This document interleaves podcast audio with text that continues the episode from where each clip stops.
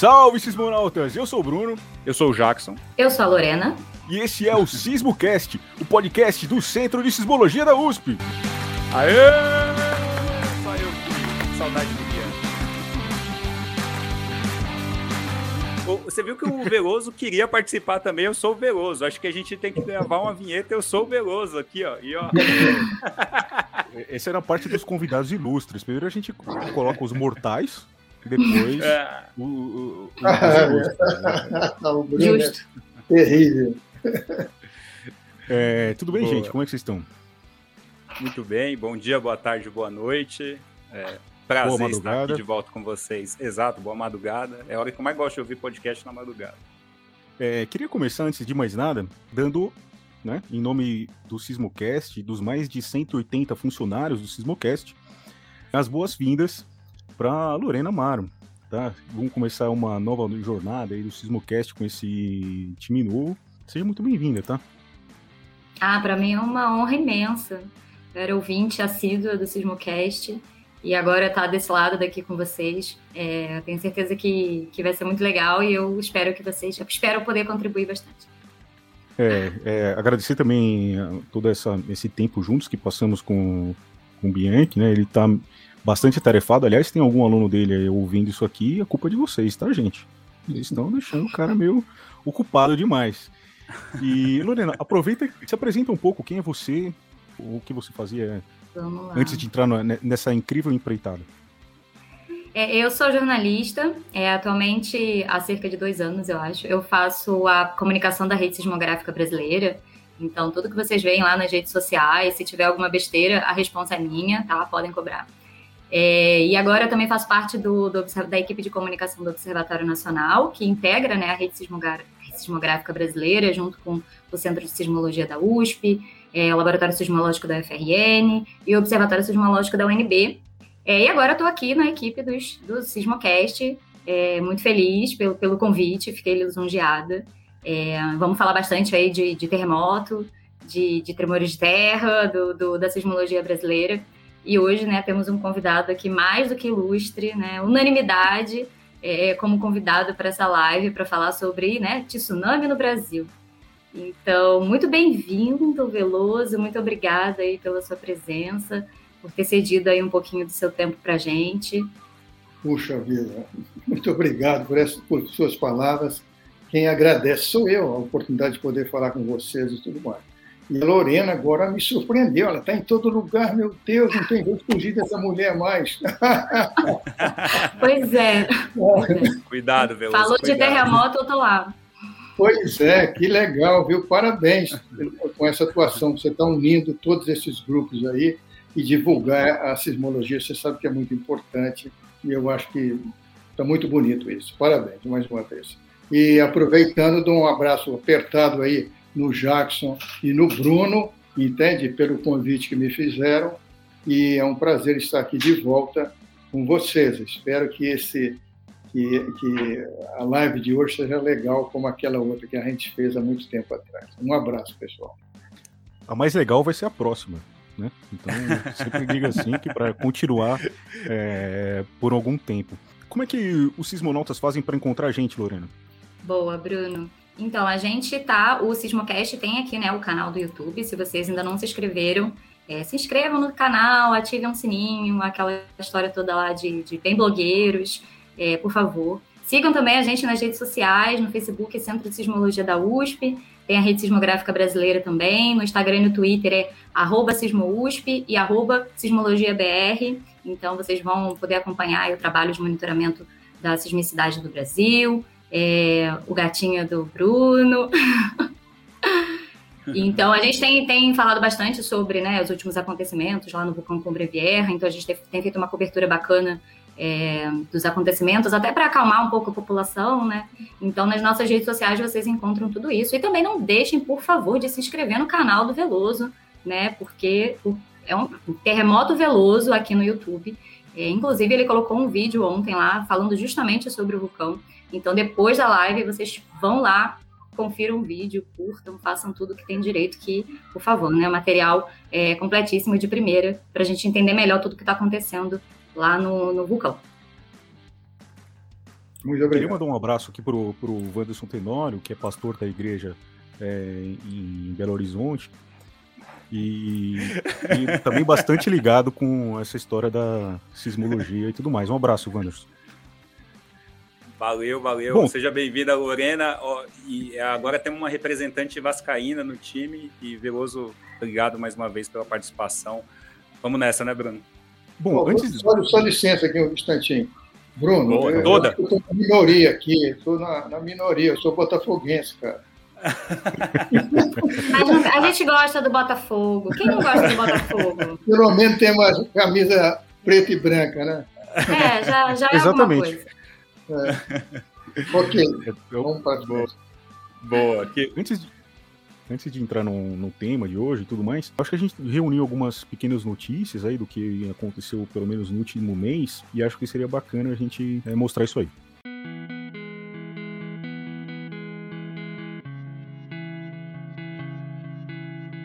É, teve bastante atividade sísmica né, nesse último mês, a gente vai dar só uma passada geral, porque, enfim, o, o, foco aqui dessa live é outro, mas a gente não pode deixar de comentar.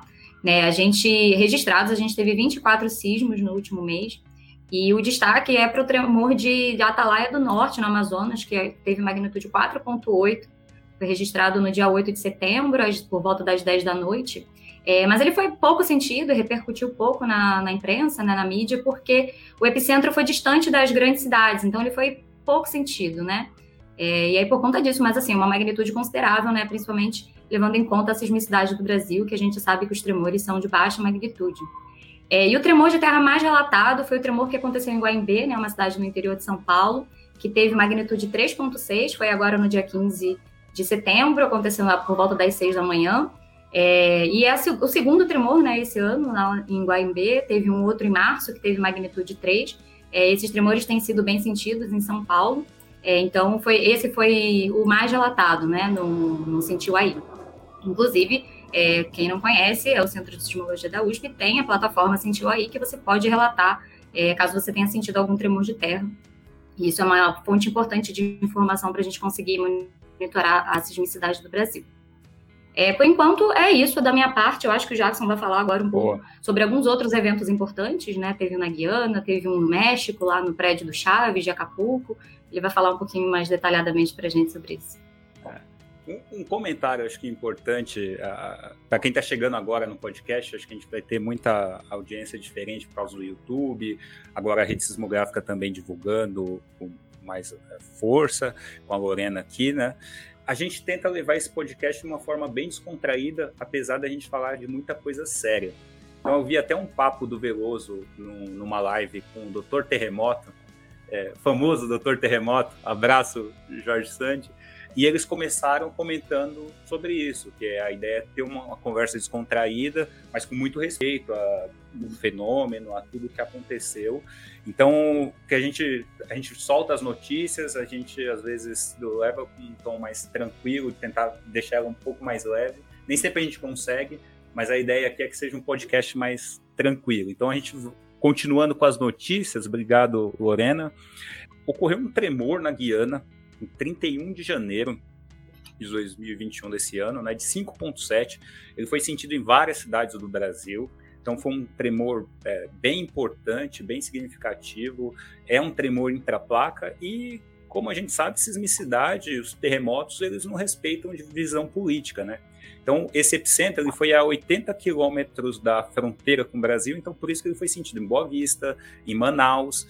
É, e aí a gente recebeu um convite para tentar ajudar o pessoal lá da Guiana é, entender melhor o que estava acontecendo. A população estava muito assustada, não sabia o que tinha acontecido, eles não tinham nenhum monitoramento, é, nenhuma estação, não tinham nenhum conhecimento dessa parte de sismologia. E a gente está fazendo aí uma, fez uma parceria com eles, só troca científica mesmo, até para a gente tentar entender melhor o que aconteceu e dar alguma resposta aí para a população.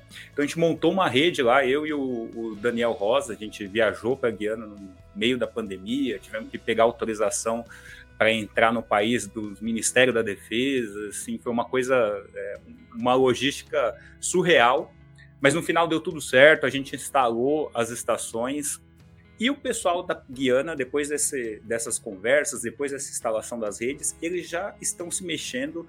O Serviço Geológico da Guiana já está trabalhando para ter uma rede deles. Então, olha aí, olha a, a, o incentivo para o Brasil que precisou apenas de um tremor para o pessoal lá começar. Fica a dica aí para nossa para o nosso governo brasileiro, né? Que hoje a gente não tem nem. A gente vai falar mais sobre isso daqui a pouco. Mas Veloso que gosta de contar história, lá na Guiana, Veloso, tem muita história, a gente ainda vai conversar um pouco sobre isso. Dragão, água borbulhando, tem muita história. Ficou, foi numa área indígena, dormi lá no, três uhum. dias com o pessoal numa oca, foi uma experiência surreal. Seguindo, a, a nossa geração ela conhece Acapulco por causa do Chaves, que foi passar as férias lá, teve aquele programa tal, que a gente se divertia. Mas Acapulco também ficou conhecido agora em setembro por causa de um terremoto que aconteceu de magnitude 7 é, e teve um, uma infeliz coincidência de ser quatro anos depois de um outro que foi bem assustador, que foi esse de Oaxaca. Será que eu pronunciei certo? Espero que sim, mas não vai... É, tá certo, Veloso?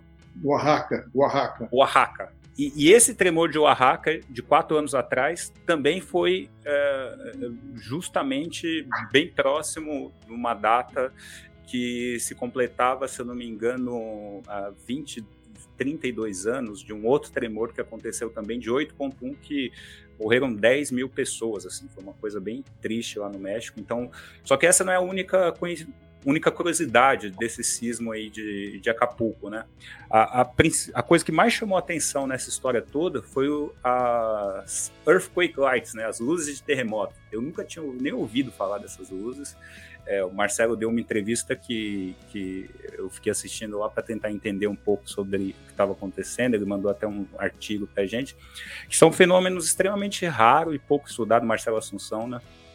São fenômenos extremamente raros e, raros e pouco estudados, né? Que normalmente é, a hipótese que, que se veicula tem muita gente falando algumas, levantando algumas hipóteses, mas que a movimentação de grandes blocos de rocha pode gerar correntes elétricas e que após esse terremoto surgem essas luzes no céu, né? Então o pessoal ficou bem assustado. O Bianchi também comentou que nesse sismo de quatro anos atrás essas luzes apareceram também. Então, é um fenômeno que parece que acontece mais no México. Seguindo, teve um terremoto na Austrália no dia 21 do 9, a 120 quilômetros de Melbourne. Ele teve magnitude, alguns lugares 5.9, alguns lugares 16, é, é o erro da análise aí. É, o, foi maior que o terremoto mais mortal que aconteceu na Austrália, que foi o de Newcastle, em 88, que morreram 13 pessoas e teve uma magnitude de 5.6. Isso, esse comentário, ele, a gente trouxe esse sismo da Austrália porque a Austrália ela tem uma, uma dinâmica, assim, ela está no centro de uma placa, então é muito parecido com o que a gente tem aqui no Brasil. E esses sismos também são intraplaca, né? Então, para se ter ideia, por exemplo, o maior sismo na Austrália foi de magnitude 6.6. Então é, é importante ficar o alerta aí para a gente aqui também, que no Brasil também pode ter um, um evento desse tipo. Tô certo, Veloso? Se quiser fazer algum comentário sobre isso. Não, é. Esse sismo é muito interessante. Magnitude pequena fez um estrago grande. Tá? E essa e... história das luzes, entendeu? É algo muito interessante. É, isso tem é, em alguns lugares. Em João Câmara, quando aconteceu aquela série de tremores lá, inclusive o maior, eu tenho um depoimento no livro aí que eu peguei de uma pessoa que disse que saiu, a, porque foi à noite, né, o sismo principal. A noite estava clara, quando ele saiu, ele viu umas luzes no céu. Quer dizer, nunca ninguém falou nada com ele sobre isso, foi espontâneo essa, essa informação dele. Então, tem isso, entende? Que talvez tenha acontecido aqui também. Tem acontecido. Olha só. Aqui no chat, e... a Carolina disse que viu essas luzes no sismo de Pisco de 2007 no Peru. Carocita é uma grande fã sua, viu, Beloso? Ela que lidera o time das, dos fãs do Beloso no, na sismologia da USP. um abraço para ti, Carolina. Boa. seguindo sobre a rede. Eu queria ter fã também, um dia eu chego lá. Um dia você chega, calma. Você já calma. tá perto, Bruno. Depois dessa um monte de entrevista que você deu essa semana, nossa, daqui a pouco você vai, seu Instagram vai estar tá bombando. É verdade, é verdade. Seguindo falando sobre é, rede sismográfica brasileira, a gente falou sobre esse terremoto da Austrália e nada melhor do que falar sobre a rede do Brasil também depois desse, desse comentário. Ah, eu, eu recebo lá no, no direct do Sismo USP e tal, recebo muita mensagem. Uma delas é, foi falando, por exemplo, sobre essa história do tsunami, que a gente estava escondendo, que a USP estava sendo paga pelo governo, às vezes, às vezes por alguma empresa privada, para que pelo lucro ou por qualquer outra coisa, ou que a USP é, é uma instituição de esquerda. Tem várias mensagens que chegam por lá, né? Então, só para falar, deixar claro, assim, de, de forma tranquila, hoje, por exemplo, a rede sismográfica, ela não tem financiamento de ninguém, nem de empresa, nem de governo, nem de lugar nenhum. Então, hoje a gente está completando praticamente um aniversário de dois, talvez um pouquinho mais, é, dois anos de nenhum financiamento. Então, acho que é importante deixar claro que a rede continua funcionando, continua é, gerando dados, entregando, por exemplo, quando acontece qualquer sismo no Brasil, são as pessoas da rede que são normalmente consultadas aí para para esclarecer a população. O trabalho está acontecendo diariamente, os dados estão aí abertos para todo mundo trabalhar. E hoje a gente continua sem, sem o financiamento. E o que provavelmente vai acontecer muito em breve, que é muito triste. Primeiro que a gente começa a perder pessoas, né, por não ter nenhum tipo de financiamento, e depois as estações também vão começar a parar. Então elas já diminuíram disponibilidade, já diminuíram quantidade de dados, e a gente não vai acontecer isso com a rede sismográfica brasileira. Está é, tá acontecendo já, né? Então é uma mensagem que a gente sempre vai deixar. Todo programa a gente vai comentar sobre isso, às vezes mais, às vezes menos, mas vamos comentar. Valeu. E acho que agora a Lorena vai comentar um pouco sobre o simpósio.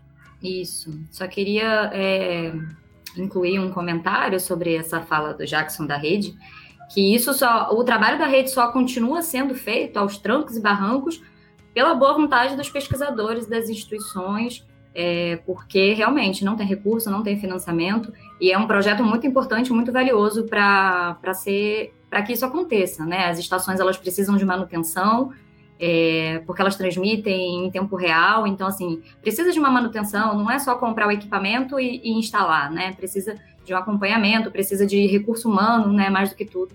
Então, o financiamento é muito importante. Bom, seguindo, é, eu vou falar também agora rapidinho sobre o quarto simpósio brasileiro de sismologia, que vai acontecer de forma remota entre os dias 8 e 11 de novembro, é, dentro durante a 17º, 17º Congresso Internacional da Sociedade Brasileira de Geofísica. É, vocês podem encontrar mais informações sobre o simpósio no site do Centro de Sismologia da USP, no site também da Sociedade Brasileira de Geofísica. Lá tem todos os detalhes é, sobre o evento, é, as inscrições, como vocês fazem para participar. Então, não deixem de acessar e não deixem de participar, porque é o evento é um dos eventos mais importantes é, de relacionados à sismologia do Brasil, se não o mais importante, né? Beleza.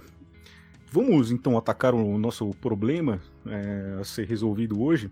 Então, muitos de vocês já né, ficaram sabendo aí nas últimas semanas, né?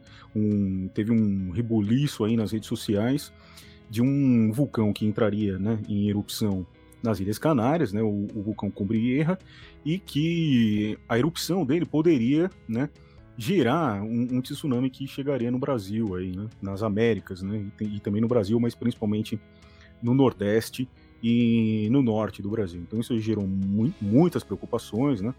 A gente recebeu diversos é, ligações e perguntas da, da, da mídia, de, de, pessoas também, pessoas na rua, até me, me perguntaram aqui em casa, é, foi assim realmente é, expressivo, né? Essa, essa preocupação, esse poder, né? Que, que a informação tem de, de chegar nas pessoas ou não, né? Então, para isso, para falar sobre isso, a gente trouxe, é, convidou hoje o professor Veloso, né? Que foi chefe do departamento de, de sismologia lá da UNB, foi trabalhou na CTBTO, já é um grande historiador dos sismos antigos também é, do Brasil super candidato aqui para falar com a gente e sobre esse assunto. A erupção desse vulcão poderia gerar esse terremoto, mas o vulcão já entrou em erupção, já explodiu e não aconteceu nada, né? Então, geralmente as, as erupções é, o vulcanismo em si, né, está sempre associado à sismicidade, né, eles andam juntos aí. Então houve um aumento da, da, da atividade sísmica nas, nas, últimas semanas. Isso, isso fez com que fosse disparado um alerta né, é, amarelo e depois entrou em vermelho, né, sobre, sobre a erupção do, do vulcão, né, aumentando a atividade sísmica. Aconteceram desde o dia 11 de setembro mais de 6 mil eventos na, na região, né, de, de magnitude baixa. E isso aí poderia fazer então com que o vulcão entrasse em erupção, como foi o que aconteceu. Agora, é, entrar em erupção não significa que ia gerar o tsunami. Nessa, né? na, na verdade, uma discussão antiga até, né, é, de décadas atrás, muito estudada, é, contestada também de algum jeito. Né, modelos matemáticos que foram é, realizados né, nessa para esse vulcão em específico, né, que é, gerariam né, esse possível tsunami. Mas esses modelos é, usavam sempre números catastróficos, sabe? As últimas possibilidades. Então, é de fato, né, cientificamente possível, né, que, que, que plausível que poderia gerar o tsunami, mas era muitíssimo pouco provável. Só que só essa, esse fato né, de ser possível já foi capaz de gerar todo esse alarde. Para vocês terem uma ideia, o mecanismo que gera esse tsunami é um pouco parecido com quando você joga uma pedra no mar. Então, o que geraria o tsunami não é a erupção do vulcão, mas sim a queda de um imenso bloco rochoso, né, o parte da ilha é, vulcânica no mar, gerando as ondas. Isso já aconteceu antes na história, mas não nessa região. Então, isso teria que ser um bloco de rocha aí de uns 25 quilômetros, né, tem alguns cálculos desse tipo, por é, 15 quilômetros de espessura, um quilômetro e meio de, de, de, de, largura, teria que ser assim, uma coisa imensa, né, e para poder gerar uma, uma, esse bloco se desprender, geralmente a gente precisaria estar associado aí a um, a um tremor muitíssimo forte, né, magnitude aí perto de 8 mais ou menos, e não é o que tem é, acontecido na história dessa região. Né, então essa região aí tem sismos de magnitude 5 no máximo. Então a gente ficaria aí ainda muito abaixo do, do, da energia, né, da força necessária para gerar, né, para que parte dessa ilha é, se rompesse. Apesar disso já ter acontecido também nessa região em tempos geológicos, há mais de 500 mil, milhões de anos. É, mas dos últimos mil anos para cá a gente não tem nenhum é, é, evento expressivo nessa região. Então, só resumindo aqui bem rapidamente, o mecanismo é cientificamente plausível, né? mas acontecer esse tsunami seria muito pouco provável. Aconteceu a erupção, né? As pessoas estão sendo, inclusive, a gente vai falar mais para frente, algumas regiões lá foram evacuadas até, né? Pelos problemas que um, um, a erupção por si só de um vulcão acarreta, né? O derramamento da, da lava, fumaça, cinzas. Tsunami mesmo não aconteceu. Certo, professor? Muito bem, Bruno. Você fez um excelente resumo aí dessa história toda. Nem sei o que eu tenho para falar agora. Mas eu começaria dizendo, entendeu? do sistema de monitoramento da ilha. Certo? Eles têm lá as estações sismográficas e é interessantíssimo de você ver. Eu coloquei no, no meu vídeo logo a primeira imagem é essa, né? mostrando a evolução da sismicidade, que começou profunda, 18 quilômetros parece, entende? Mais ou menos do lado leste da ilha, lá para baixo, 18 quilômetros. Depois ela foi subindo e se aproximou da superfície para o lado oeste. Né? Isso se vê claramente, espetacular, né? mostrando, então, é, a movimentação do magma, né? até ele extravasar e, e, provocar essa erupção. Então, esse, esse, essa coisa aí é muito legal. E me parece, se eu não, eu não tenho assim de cabeça, o pessoal já tinha medido lá com GPS que é, o vulcão subiu um pouquinho, alguns centímetros de altura, entendeu? É, antes dessa dessa erupção, né? o que é, também é normal, né? O magma lá embaixo pressiona e empurra tudo para cima. Então, veja só, em 2001, dois, é, um americano e um inglês, né, escreveram um artigo é, que tem fundamento, certo? Tem fundamento. Eles se basearam em dados geológicos, em, em, em evidências geológicas, né? E foram duas delas as principais. Primeiro, aqui, se você, eu mostrei essa figura também, se você observar o arquipélago das, das Canárias, você vai ver que várias ilhas delas, talvez todas, mostram é, restos lá embaixo é, submarinos, entende, de antigos deslizamentos. Todas essas ilhas, certo? É, partes do flanco dela caíram, certo? E está lá a prova lá embaixo. Isso é um fato inegável. Isso existe. A outra evidência que ele encontrou na, nessa ilha chamada La Palma, né, que é a ilha onde está o vulcão Cumbre Viejo, foi é, tectônica. Tem uma falha, essa falha ficou muito visível numa, numa erupção aí de 1949, né? E viram depois estudando, é, chegaram à conclusão que essa falha tinha continuidade lá para baixo e, e, tem uma dimensão é, considerável. Entende? Ela vai um pouco para o norte, mas mais para o sul. O Cumbre Vieja, na verdade, ele ocupa quase a metade sul da ilha. É um negócio grande, né? um vulcão realmente poderoso. E está aí é ativo, volta e meia ele entra em erupção. Aí, que, que esse pessoal é, é, viu, entendeu? Que, com o tempo, certo? essa falha, que é, é uma zona de debilidade, sem dúvida nenhuma, né? de fragilidade, é, e cada vez que é, existir essas erupções como agora, entende? Elas vão é, se somando e é um peso extra em cima daquela área frágil, área é, bem sensível, né? Então o sujeito, ele, os dois chegaram à conclusão seguinte: olha, um dia esse negócio pode cair e realmente pode cair, vai cair, não tem dúvida. Né? Agora, quando isso acontece, eles mesmos falaram em artigos é, em entrevistas posteriores. Isso aí pode ser, talvez, em milhares de anos. Né? Talvez aconteça isso em milhares de anos. Não imediatamente, né? mas é um é, perigo potencial, um perigo geológico potencial que existe na ilha. Sem dúvida nenhuma, isso é, isso é correto. Tá? Agora, daí se transformar num mega tsunami é outra história. Né? porque eu acho que na, na vida humana nós não temos prova. ninguém viu um mega tsunami. Mega tsunami seria algo extraordinariamente grande, né? Que teria uma área, abarcaria uma área enorme, todo um oceano como agora, mas com ondas poderosíssimas, nunca antes vistas, certo? Então seria algo extraordinário. Né? E esse pessoal, entende, fazendo essa, essa análise dessa parte sensível da ilha, eles mediram, fizeram medidas, e se cair um bloco, certo, que tem essa falha por debaixo, que, que separa essas ondas de maior fragilidade, se cair esse bloco todo, certo, ele equivale a 500 quilômetros cúbicos de rocha, é um negócio imenso. Né? E aí eles, eles criaram esse modelo mais perverso possível, mais trágico, como o Bruno falou, né? admitindo que isso aí caísse de repente e aí sim produziria esse tsunami enorme, esse mega tsunami.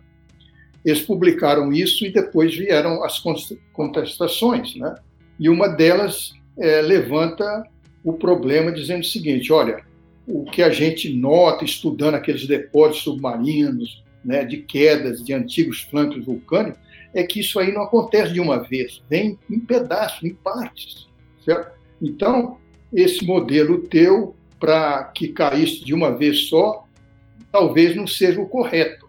Né? Esse, este é o ponto de maior contestação no, no, no, no artigo desses dois é, cientistas. Né? Depois eu citei, inclusive nesse meu vídeo, tem um artigo mais recente que estuda aqueles depósitos lá embaixo submarinos, sob o ponto de vista sedimentológico e geoquímico, e eles concluíram que, olha, isso aqui caiu em tempos diferentes, não de uma vez só. Né? Então é um argumento seríssimo também contra essa hipótese da queda única. Né? A gente tinha separado algumas questões, e tem uma aqui da Maria Clara, da Universidade Federal do Rio de Janeiro, que ela diz assim: o senhor, o professor falou, o senhor acha que seria necessário os países do Atlântico possuírem um sistema de alerta de tsunami, como por exemplo boias sinalizadoras? Olha, o, o Atlântico é que deveria chamar Oceano Pacífico, pelo menos em termos de tsunami. Ele não tem quase de tsunami, entendeu? E o, e o, e o Pacífico tem demais. Né? E a maior parte desses, desses tsunamis poderosos que tem no Pacífico, eles são produtos de é, é, sismos gerados em, em zonas de sub, subducção, que são os maiores, né, os mais perigosos. Então, o sistema de alerta deles funciona mais em, é, em termos de detecção do terremoto, certo? enviar essa informação para os continentes rapidamente para o pessoal se preparar. Paralelamente, existem boias é, que têm tsunamiter, tsunamiter, um detetor de, de, tsunami, entendeu? Quer dizer, quando o tsunami é, passa pelo oceano, né, é, é, ele, ele, ele, ele, de algum modo, ele muda a pressão e aquilo embaixo detecta essas pequenas modificações e seria mais um elemento, entendeu? Como tem outro que mede a, a, a, a altura das, do, do, nível do mar também, né? Então, isso são boias, né? E o sistema do, do Pacífico é baseado nisso, nessas boias e nos, e nos, é, nos sismômetros, né? que inclusive tem sismômetro marinho colocado embaixo do mar. Agora, no Atlântico, é, a situação é diferente, entendeu? Quer dizer, é, terremoto, tsunami provocado por terremoto, é, a gente tem esse clássico que é lá o de, de, de Portugal, né? que ele foi gerado por terremoto. Nós temos alguns tsunamis, certo, provocados por terremoto no, no Caribe, certo? Próximo de, de Porto, Porto Rico, e, inclusive, em 2020, naquele terremoto do Haiti, que causou aquele, aquela mortandade incrível, é, houve um tsunami pequenininho, onda de 3 metros, né, matou aí, acho que, talvez cinco ou seis pessoas. Né? Então, são pouquíssimos os terremotos ligados a, a, problema, a, a terremoto, tsunami terremoto. Né? A gente tem outros exemplos de escorregamentos. Né? Tem aquele célebre terremoto de 1929, lá de Newfoundland, lá no Canadá, né? que foi um escorregamento que provocou um tsunami e, e matou algumas pessoas, entendeu? E quebrou cabo de transmissão, etc. E aí é um problema, entende? Como estabelecer um sistema é, para o Atlântico, né? Mas o grande problema que eu acho está no, no, no Pacífico mesmo o que acontece é que, por exemplo, pesquisadores que estão lá monitorando o vulcão nesse momento, eles dizem que essa possibilidade de um mega tsunami é nula. É, eles falam até para o pessoal em volta ficar tranquilo, mais próximo, porque a onda, por exemplo, antes de chegar no Brasil, ela atingiria boa, uma parte da Europa, é, boa parte aí da África. Então, é, a gente não seria atingido teoricamente por um mega tsunami muito depois, se houvesse essa possibilidade maior, né? Como você lida com esse dilema da história de você ter que não poder ser sensacionalista, porque tem muita gente agora caçando clique, falando que vai acontecer e que isso é uma coisa iminente, é, e também não falar nunca vai acontecer e a gente deixar não deixar o sensacionalismo, mas também não deixar essa porta totalmente fechada. Como é que você lida com essa é. história? Escolher as palavras certas. escolher as palavras certas. É, às vezes é difícil.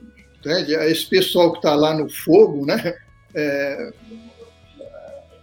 fogo mesmo, né? Quer dizer, no calor ali do vulcão e na sensação daquilo ali acontecendo e as pessoas buzinando no ouvido, querendo informações, etc. É difícil lidar, muito difícil. Né? Mas uma coisa que eu tive na minha vida é isso, entende? Quer dizer, eu nunca parti para essa do sensacionalismo. É, é, é, é, meio fácil você querer fazer isso, mas né, eu acho que a gente tem de ter a seriedade para dar o tom certo. É, os dados de, da tarde de hoje é, são mais de 6 mil tremores de terra, né, desde o dia 11 de setembro, que foi quando começou a atividade sísmica, que culminou com a erupção no dia 19. A área afetada já passa de 190 hectares, o número de construções destruídas já é de 452. Não teve nenhuma vítima, né? Porque eles fizeram um plano de evacuação é, bastante organizado. E mais mais de 6 mil pessoas tiveram que deixar as suas casas, né? A gente estava falando também é, a respeito do, do tamanho, né, do, do, terremoto que poderia provocar aí um desprendimento, né, dos blocos. É o maior sismo que eles registraram até agora foi de 3.8, que foi no dia 20, né?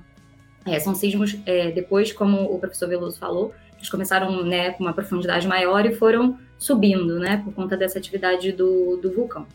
E aí, é, na, na tarde, nessa tarde de hoje, é, teve uma, uma evacuação, uma nova evacuação, porque o seguinte, eu vou ler exatamente o, o comunicado que foi emitido pelas autoridades locais, porque ele, eles falam assim, ó, devido à intensificação do fenômeno, fenômeno explosivo e aumento da instabilidade do edifício vulcânico, os materiais emitidos podem alcançar uma maior distância e produzir a chegada de, de, cinzas e materiais vulcânicos de alta temperatura numa área maior do que eles tinham previsto, né?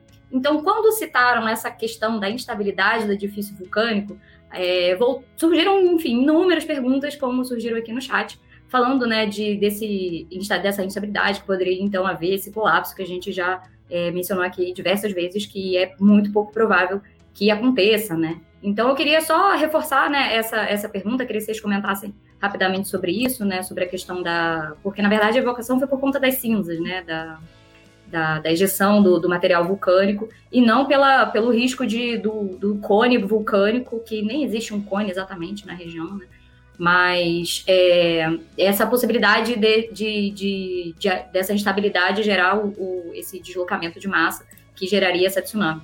É, tem várias perguntas aqui no chat sobre isso, né? É, é, é, o vulcanismo, entendeu? Quer dizer, um vulcão em atividade é, é uma tristeza para a população local, entende? É, tem esses tremores que eles muitos são sentidos, né? É, a lava que pode atingir a propriedade das pessoas, né? E o danada da cinza, que é terrível, certo? Que uma vez eu estava lá na Nova Guiné, certo? É, em Rabaú, Rab, Rabaú, acho que é a capital. É, então eu fui lá e lá tem, um, tem uma estação sismológica, né? Porque é, esse tem um vulcão vizinho lá, você chega perto dele. Ele há anos, anos e anos que emite lava. Certo? Você vai lá perto dele, ele faz assim. Aí passa alguns minutos, sei lá, meia hora. Então lá no, na, na, na, na estação, no, no observatório sismológico dele, tem uma senhora que ela toda hora fica limpando o chão. São as cinzas que vão caindo. Toda hora ela. Não. É terrível isso. Né? E as casas são cobertas por cinza, a vegetação sofre muito, a agricultura. É terrível, terrível, terrível. Né? É, de respiração para as pessoas é outro, outro problema seríssimo, né? para a criança. Né?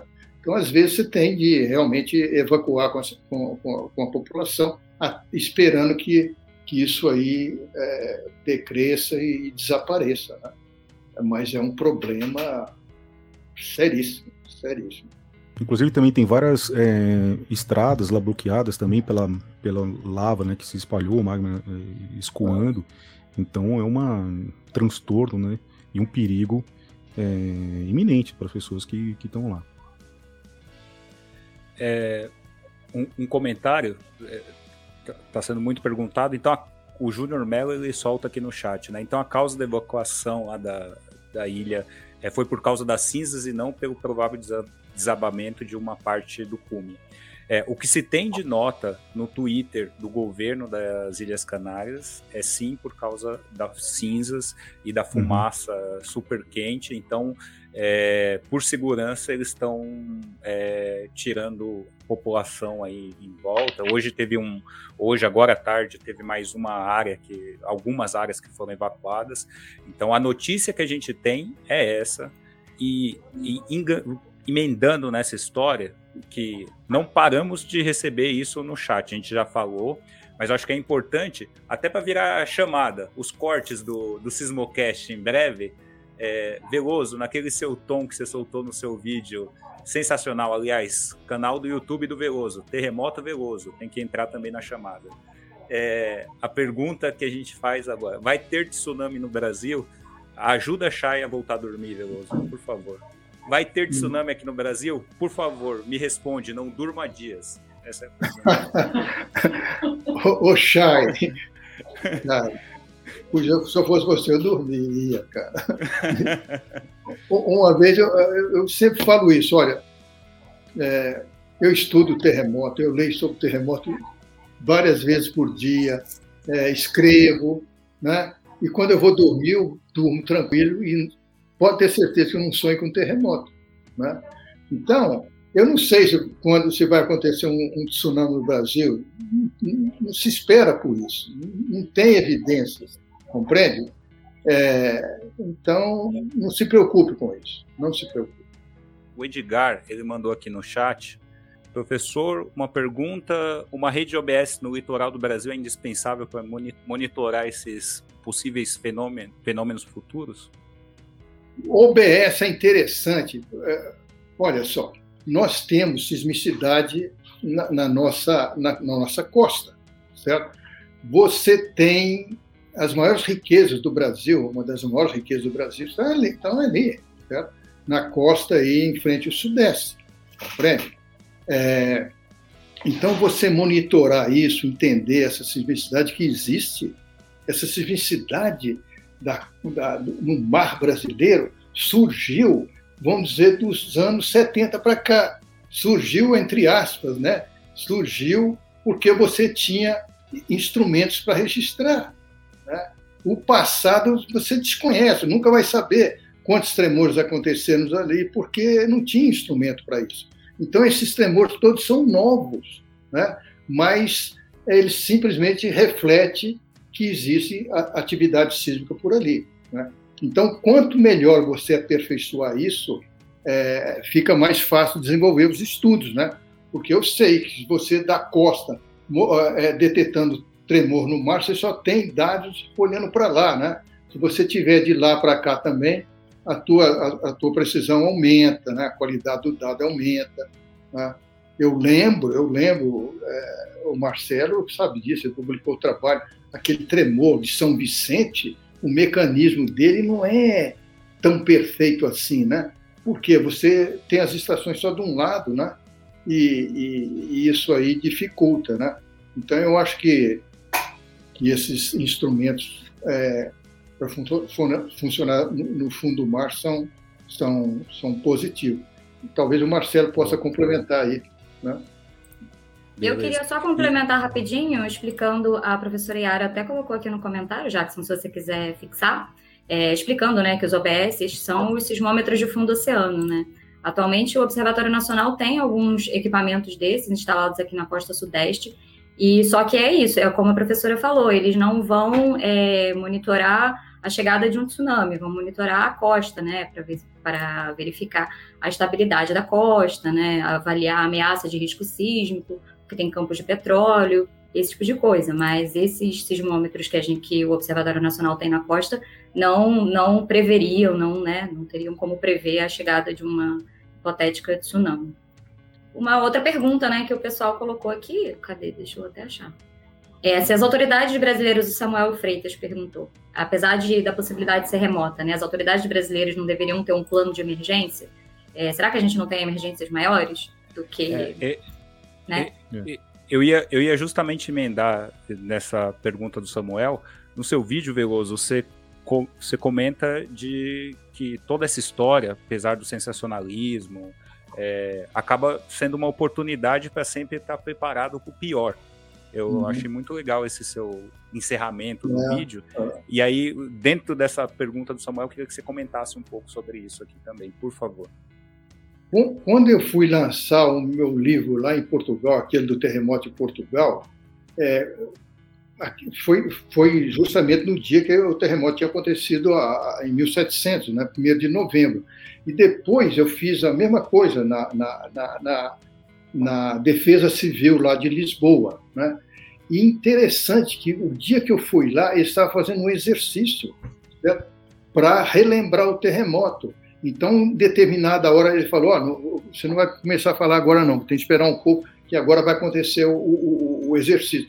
Então, tocaram uma sirene e eu tive de esconder debaixo de uma mesa, certo? Esconde debaixo da mesa, essa é, é, é a tua função. Então, relembrar essas coisas é algo é, importante para não deixar isso esquecer né, da cabeça das pessoas. No Japão, eles fazem isso religiosamente todo 1 de setembro, para relembrar o terremoto de 1923. Né? E, e aqui no Brasil, é, lá eu sei que em João Câmara a gente tenta, né, o pessoal lá do Rio Grande do Norte, relembrar isso. Nós temos um outro rapaz que trabalha com a defesa civil lá em Fortaleza, o Francisco Brandão. Ele é preocupado com isso, entende? De, de divulgar essa, essas informações. Mas eu acho que tem de ser feito isso em situações incomuns, entendeu? Como é que você faz um treinamento debaixo de chuva, de madrugada, faltando energia? Né? Isso que tem de ser feito, né? As coisas incomuns. É assim que você aprende é, nessas dificuldades maiores, né? é um treinamento mais, vamos dizer, efetivo do que se for em pleno dia, o sol bonito, aí o cara olha ali uma menina que passou na rua, né? Não é bem assim que deveria ser feito. Eu, mas eu coloquei aquilo justamente para incentivar que alguma coisa fosse feita nesse sentido, não pensando em tsunami, né? Mas outras coisas que podem acontecer aqui, né? no Brasil, chuvas fortes, enchentes e coisas dessa natureza. Né? Não, só, só queria complementar essa última pergunta, que a gente vai entrar no verão e logo vão vir as chuvas, né? E a gente sabe que muitas vidas são perdidas no Brasil todos os anos por causa das chuvas e deslizamentos na, nas costas, né, nos morros e tudo mais. Então, essa é uma preocupação mais importante hoje do que um tsunami que chegaria aqui. Falou-se sobre se o governo brasileiro está fazendo alguma coisa, mas é, investiria minha preocupação com, com as chuvas, por exemplo.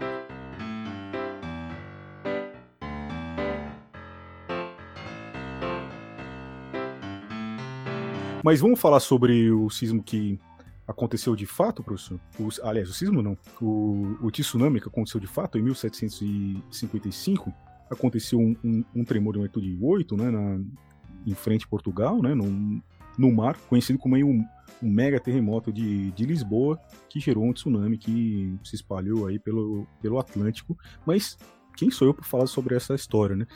Esse sismo se confunde com a própria história da sismologia, é isso que eu acho super interessante desse, desse evento, né?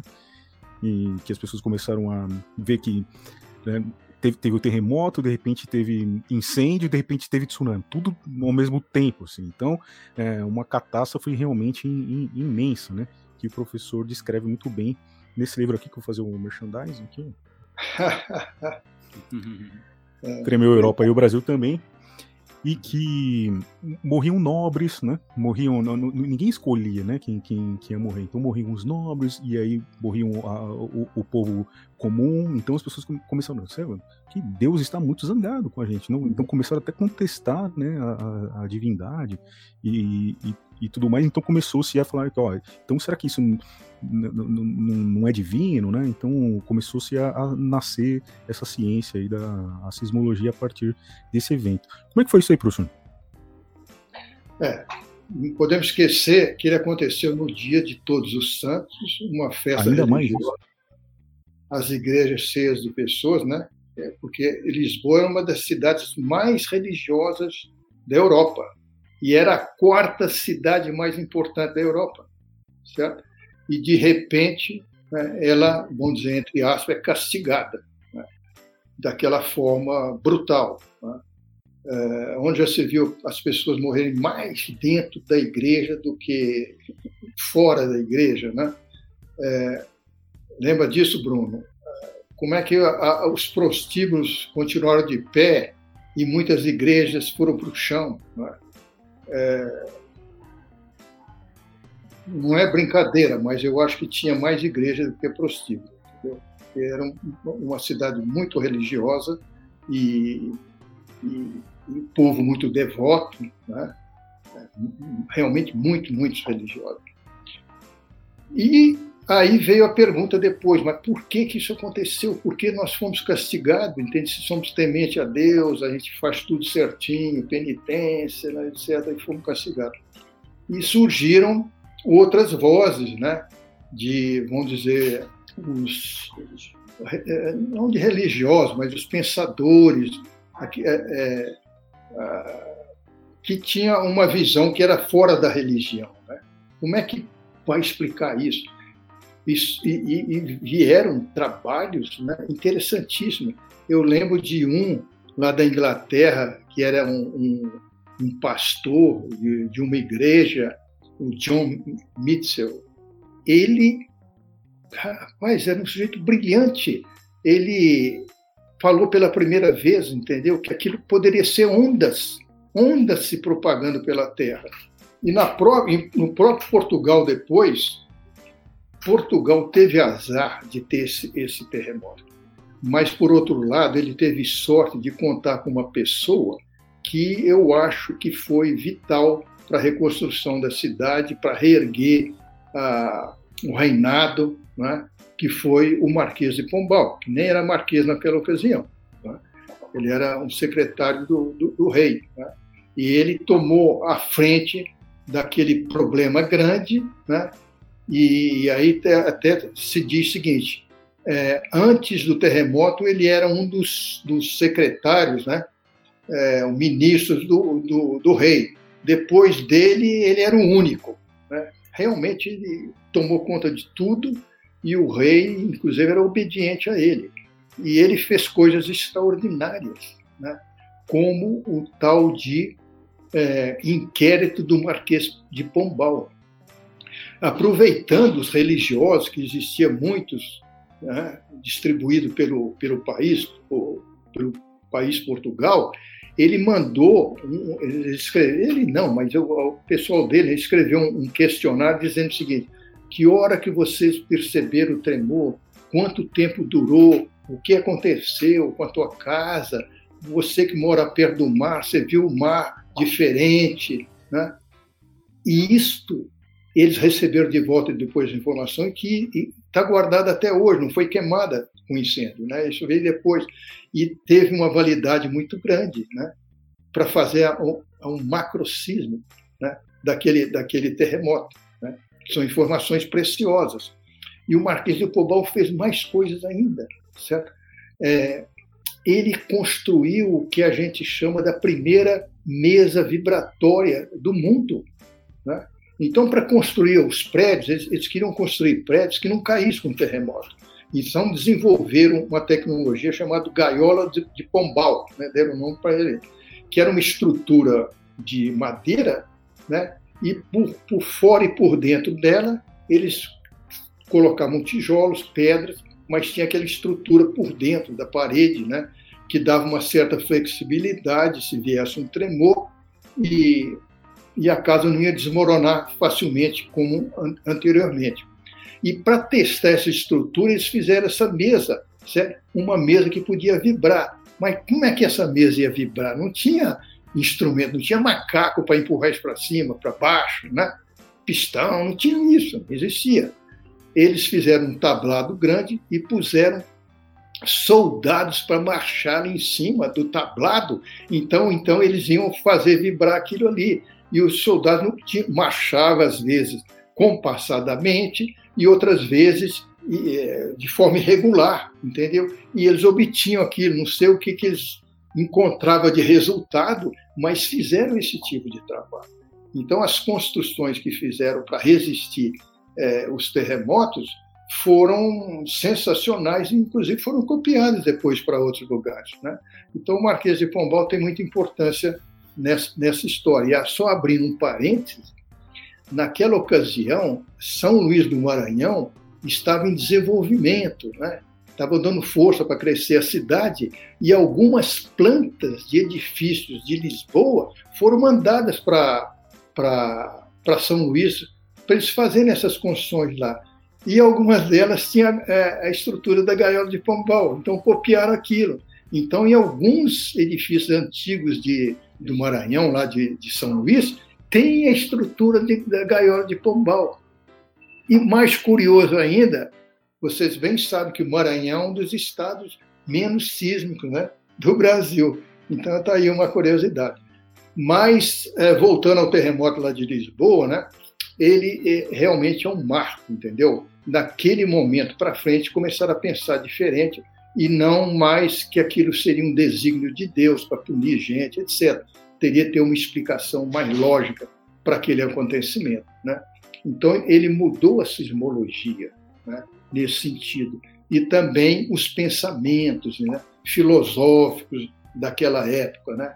Então, ele é um ponto de inflexão na história, é, eu diria, da civilização, entendeu?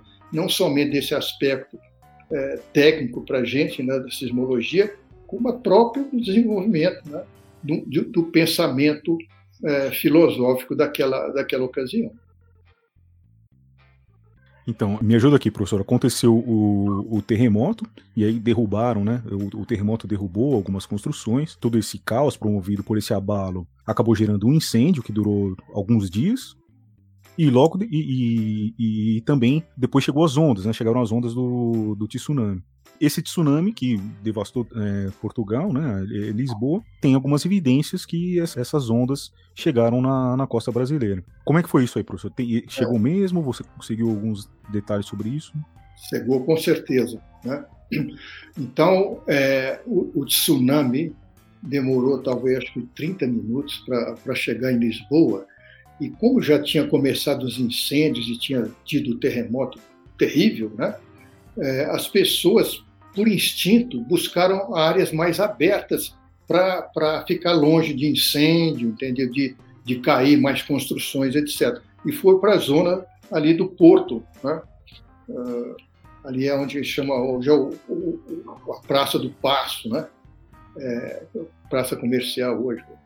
E, e, e, quando chegaram ali, né, muitas viram que o Rio Tejo tinha as águas dele tinham baixado, estava um, um, pouquinho de água só ali dentro, é, restos de navio. As pessoas ficaram curiosas olhando aquilo, né, porque é, as ondas se afastaram, né, a água se afastou e depois voltou com violência, engoliu todo mundo e e o maremoto matou mais gente do que o próprio terremoto. Essa é, essa é, é, é a ideia. E, esse, essas ondas se propagaram, né? é, atingiram a Espanha, várias outras cidades costeiras portuguesas, Marrocos principalmente, outras cidades da, de Portugal, da, da, da África, atingiu as Antilhas, entendeu? E é, a, gente descobriu né, essas cartas antigas que demonstram com certeza absoluta que a, a, o tsunami chegou aqui, né? porque você tem descrições de pessoas diferentes, né? localizadas em é, locais também diferentes, em Pernambuco, é, na Paraíba, na Bahia, né? Descom, descrevendo aquele, aquele fenômeno é, diferente, né? estranho, né? com as palavras deles, é, que há coincidência do dia, mais ou menos da hora e do que aconteceu. Né? Então, são relatos que a gente chama de fontes primárias é, que são críveis. Você tem que acreditar naquilo, não tem por onde você achar que aquilo não é verdade. Né? E então eles são documentos que provam a chegada desse, de, de, desse tsunami aqui. Né? Inclusive, é, desapareceu com um casal de jovens. Eles sumiram. Ele fez, inclusive, estragos em algumas é, é, construções simples né, de pescadores ali junto da praia. Essas ondas vieram, são ondas que vieram atabolhadamente, eu acho que não. O mar cresceu, certo? E aquela espécie de enchente penetrou é, pela praia e mar adentro, e tem descrição que penetrou alguns quilômetros, né? nessas áreas mais baixas, seguindo drenagens, né? as águas foram a maior distância. E, eventualmente, né, isso deixou marcas, sem dúvida alguma, no terreno. Né? É, quando eu estava escrevendo o livro, né, eu fui atrás dela. Falei, puxa, já pensou se eu acho um negócio desse? Cara, é, seria sensacional, né? Então eu fui com minha esposa, então nós escolhemos a, a Pernambuco para ir, uma, um lugar lá bonito, é, Tamandaré, né? Tamandaré, uma praia legal, etc. Se eu não achasse o resto do tsunami, eu ia desfrutar de bons dias de praia, né? Isso que aconteceu. Eu fiz muito buraco, é, contratei um charreteiro, né? Ele estava mais ou menos de férias, que não era temporada alta, então ele me ajudava a fazer os buracos né, na areia para a gente procurar vestígio, e eu nunca encontrei. Mas eu escrevi no livro, certo? Dizendo o seguinte: porra, eu não tive sorte, não encontrei, não é uma coisa fácil, eu não sou especialista nisso, não tenho técnicas para buscar isso, nem meios, né? Mas serve, vamos dizer, de chamariz, né? de incentivo para alguém no futuro ir atrás disso. E um professor da Universidade é, do Rio de Janeiro, estadual do Rio de Janeiro, ele se interessou pelo caso, arranjou financiamento e foi atrás disso e já encontrou algumas evidências, né? E, e vai continuar o trabalho ainda procurando mais dados sobre isso e pro, tomara que ele ache, né? Que vai então provar que isso aí que a gente chamaria de smoke gun, né? Que é a fumaça do revólver né? porque sempre o detetive, né, o mocinho, vai buscar essa prova né, do crime. A arma tem cheiro de pólvora, etc. Por isso a gente chama de smoke gun, e, e no direito eles usam isso, é, naqueles tribunais, etc. É a prova insofismável de que é, aconteceu o crime, ou você achou o resto do tsunami, né? Smoke gun chama isso. Tomara que ele ache que vai ser sensacional ok, a gente sabe, eh, você tem o livro e tal, mas da onde que surgiu essa história de tipo começar a investigar se um tsunami eh, atingiu o Brasil? É, você já tinha algum alguém? Você viu um relato meio que por acaso? Como que uhum. surgiu essa história toda? Assim, acho que era... Tem um artigo do Reid, é, esse que criou a teoria do rebote elástico, certo? Ele escreveu um artigo sobre o terremoto de, de, de Lisboa, muito interessante, né? E é, ele fala, é, alguns marinheiros, é, não, ó, ó, existe uma história aí que esse terremoto chegou no Brasil, mas isto é história, é conversa de marinheiro. Ele escreveu no artigo dele. Né? E é, uma vez eu procurando informação, né, é, procurei para ver se, se tinha alguma coisa extra. Eu encontrei um, um, um, um como se fosse um abstrato, nem, nem isso. A pessoa apresentou um trabalho num, num evento pequeno, entende? Lá no Canadá, é, dizendo que é, tinha alguma informação de que esse, esse tsunami chegou aqui no Brasil, o maremoto chegou no Brasil, porque é, ele foi medido por marégrafos que existiria aqui em Pernambuco. Aí eu achei aquele estranho, depois entrei na internet para saber quando é que inventaram o marégrafo, entendeu? E foi muito depois disso, quer dizer, não existia marégrafo na época. E aí eu escrevi para essa pessoa, custei a encontrar o endereço dele. Né? Uma, uma maneira de me comunicar com ele é um canadense, é um geofísico canadense. Custei, mas finalmente encontrei e escrevi para ele o seguinte: olha, eu vi o teu artigo aqui, mas eh, eu não concordo muito com isso porque não, não existia maré nessa época. E além do mais, o Reid falou que isso seria conversa de é, marinheiro. Cara, esse sujeito me respondeu imediatamente: Puxa vida, achei um cara que está pensando nesse negócio como eu, não sei o que, que tem. Né? E ele tinha. tinha é, é, ele é um geofísico marinho, certo? E ele tinha é, ia participar de um evento lá na, em Portugal sobre o terremoto, comemorando não sei quantos anos, etc. E ele ia dar essa informação, né? Ia dar essa informação, etc. Mas quando ele chegou lá, ele olhando os papers, que, uh, os abstratos, né, dos, artigos, do, dos, do, dos trabalhos que iam ser apresentados, ele notou que tinha um dizendo que, que teria chegado um maremoto no Brasil. Aí ele se fechou, ele falou, pô, não vou apresentar nada, quero ver o que, que é isso. Né? E a pessoa falou, né? e ele pediu prova. Aonde está isso? Aonde tem essa informação?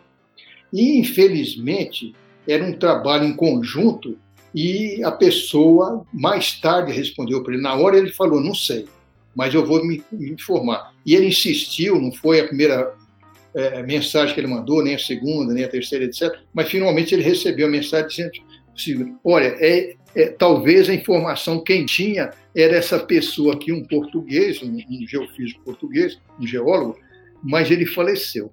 Então ninguém sabe o que é isso. E o canadense foi lá no, no, no, Instituto Histórico e achou uma carta, certo? Que falava sobre a chegada do, termo, do, do tsunami. E ele mandou essa carta para mim. E aí eu falei, pô, eu vou procurar mais dessas cartas. E achei outras cartas. Então, de repente, nós dois tínhamos essas cartas, ok? Caramba. E ele queria é, escrever um trabalho contestando o Reid. Falou, pô, o Reid falou aí uma coisa que não é verdade, vamos escrever sobre isso, não sei o que tem. Isso vai chocar aí o meio é, científico, etc, etc. E, e realmente, é, ele escreveu um trabalho, eu participei dele, etc, para a gente publicar essas cartas, mas você sabe que nós nunca fizemos isso, nunca deu certo, certo? O negócio estava pronto, prontinho, as cartas todas traduzidas, entendeu? É, é, na, numa forma aí que tem, tem um nome, que você coloca as, as mesmas palavras do outro lado, na mesma posição, é, verbatim. Né? É, dessa maneira, fizemos isso em português arcaico, deu um trabalho. Eu tive de atrás de professor da universidade lá, é, de história que me ajudou a traduzir as cartas é, lá na Universidade de Brasília e depois é, ele traduziu para o inglês. Então nós tínhamos todas as informações fantásticas, com trabalho feito, feito para publicar e ele demorava, etc. Passou da hora e a gente deixou para trás, entendeu? E aí eu pedi permissão, oh, vou escrever no livro isso, não vou deixar para trás. E ele falou, não, vai em frente. Né? Tanto é que no primeiro seminário sobre é, de sismologia, que foi em Brasília, lembra disso? O primeiro simpósio foi em Brasília. E ele veio ao Brasil né, é, para a gente se conhecer, ele ficou na minha casa, né, para a gente se conhecer, conversar mais, etc. E ele foi nesse simpósio e apresentou é, uma informação é, sobre possíveis tsunamis aqui no Atlântico, etc. Então, essa é a história, entendeu? Que, que é comprida, né? cheia de meandros, mas finalmente a gente te, tinha, teve essas cartas na mão, que é uma prova fenomenal. fenomenal. Que legal, que legal. Muito bom. Eu, eu queria perguntar qual que é a sua próxima missão, professor? Já teve esse advento aí do tsunami de, de Lisboa e onde você está indo? Você está enrolado com o que agora? Professor? Pois é, eu não sei se é Marte ou Vênus. ah, é uma boa investigar os terremotos de mar. Cara, cara, presta aí, amor, presta aí, não livro. Estou pedindo aqui para minha esposa a minha próxima missão. É, ó, essa história do diabo do, do, dos vídeos que eu adoro fazer, eles dão muito trabalho muito trabalho. é, eu gosto de fazer, mas me toma, não é que me toma tempo, eu tenho que dedicar muito tempo para isso e estou deixando para trás isto aqui. Isto aqui. Ah, quase que você descobre o nome dele.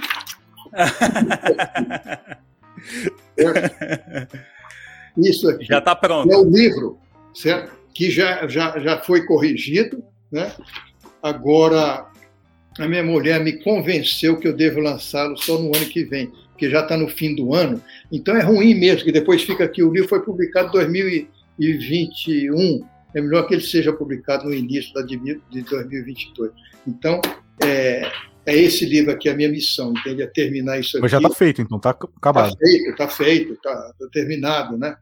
E a única coisa que eu envergonho um pouco é que o, um editor já viu assim e, e considera que é um que é um romance, cara. Então eu falei, meu Deus do céu, como é que, como é que eu pude escrever uma loucura dessa, entendeu? É, para encher tantas páginas assim, do bicho. Então, isso é o meu, meu objetivo para o ano que vem, terminar esse livro de uma vez por todas. Você sabe que o, o, o negócio dele, quer dizer, o, o espírito do livro, é imaginar um terremoto é, acontecendo próximo de uma cidade importante brasileira. Entendeu? O que, que vai acontecer? Né? Eu descrevi ali o que eu acho, é, etc, etc. Dá para sair até um filme, então. Essa eu não sei, mas. É, dá, dá para sair. Quem sabe? Quem sabe eu não faço um vídeo sobre isso. É. Encerrando aqui o, o chat, é, o Ciene Celane, hoje vou dormir tranquila, moro em Aracaju, acordo à noite para olhar o vulcão e se a ilha está inteira. Então, assim, é, a gente já tem pelo menos quatro pessoas que a gente ajudou, acho que a gente já pode dormir tranquilo também, já é uma coisa Vencemos. boa. é, a Thay tá pedindo spoiler do livro, por favor. Ó, já tem um pessoal aí na fila de primeiro lá para receber o autógrafo. A Julie Melo tá mandando parabéns aqui para todo mundo, especialmente pro Veloso. E acho que é isso. A gente já pode ir encerrando, certo, Bruno e Lorena? Certo. É, a Simone já gritou aqui na orelha que batemos o tempo. Exatamente. Batemos mesmo. É isso, gente. Alguém quer, tem um comentário final, professor? Alguma despedida? Eu despedindo, eu só quero agradecer essa oportunidade. Foi uma satisfação enorme daqui. É, não, espero não ter cansado vocês muito. Entende que é, quando fala de terremoto eu acabo. Eu sou uma pessoa que conversa pouco, mas quando fala de terremoto às vezes eu, eu converso mais do que o normal. Né? Então foi uma satisfação muito grande. Fiquei muito contente e quero agradecer pessoalmente a todos vocês, o Jackson, o Bruno, a Lorena, que é a primeira vez que eu estou conversando com ela. Né? Espero que a gente converse mais futuramente, porque você está ligado agora bastante à sismologia. Então, realmente muito obrigado e pela assistência também, pelas perguntas, né? pelo Marcelo lá longe, pela Yara. Muito obrigado, gente. Muito obrigado mesmo. Imagina, a gente que agradece, é um prazer enorme, né? para a gente você estar tá aqui participando e, enfim, acalmando o povo. É, gente, já que o livro ainda só vai ser lançado em 2022, aproveitem e vão aquecendo com o livro já lançado, né? Até lá dá tempo. A Europa, o Brasil também dá tempo, então, assim, né? Por favor, façam essa, essa honra. O Samuel disse que já colocou o livro no carrinho aí, professor. Ele tá comprando. Maravilha. Você sabe, você sabe que uma curiosidade? Eu fui olhar, né? Eu fui olhar. Com pneu furado, vai sair do Não, eu, falo, eu fui olhar, eu fui olhar para ver onde tinha um livro pra gente comprar tal. E eu vi, acho que numa livraria Travesso, alguma coisa. Travessa, assim. é, eu vi também. É, Travessa, isso. E Travessa é ótimo, né? É outra coisa. É, outra. Era outro tipo de livro. Eu confundo. É, eu confundo. Né? É que fica ali no meu, no, nas preferências. Desculpa, pessoal. E aí, eu fui olhar, eu fui olhar o, fui olhar e aí tava, sei lá, um preço normal, 40 reais, 30 e poucos reais tudo certo. Mas tem gente vendendo livro na internet a 180, 150 reais, assim. Eu falei, nossa, tipo, a diferença de preço. É, não, eu não sei. Eu acho que não. Eu acho que não. Eu é autografado, é, autografado. Alguém que, é, é, alguém que ser. comprou o livro no manuscrito. primeiro, primeiro é, lote. Eu falei, bom, estão vendendo aí, Veloso, cuida. O pessoal tá ganhando pois dinheiro é. com seu livro, hein? Eu, eu não. Eu, eu não é, é, livro não dá dinheiro nenhum. Eu nunca me iludi com isso. Mas eu acho que eu nunca vi, às vezes eu vou em, em, em como é que chama? Não, o, o livro velho, como é que chama? Sebo. Sebo. Sebo, e fico olhando assim para ver se vejo algum livro meu. Seria, seria maior tristeza eu olhar um livro no sebo meu, autografado, o nego vendendo por 5 reais.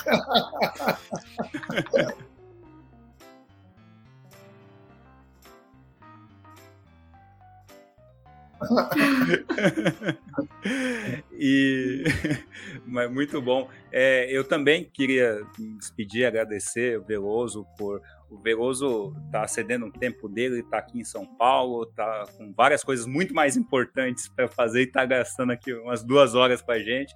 Agradecer Boema também, que deu uma força aí pra gente, nos aguenta. Cadê ela? Aparece aqui pra gente dar um oi. Foi um prazer, Opa, viu? Foi ótimo, parabéns a vocês todos.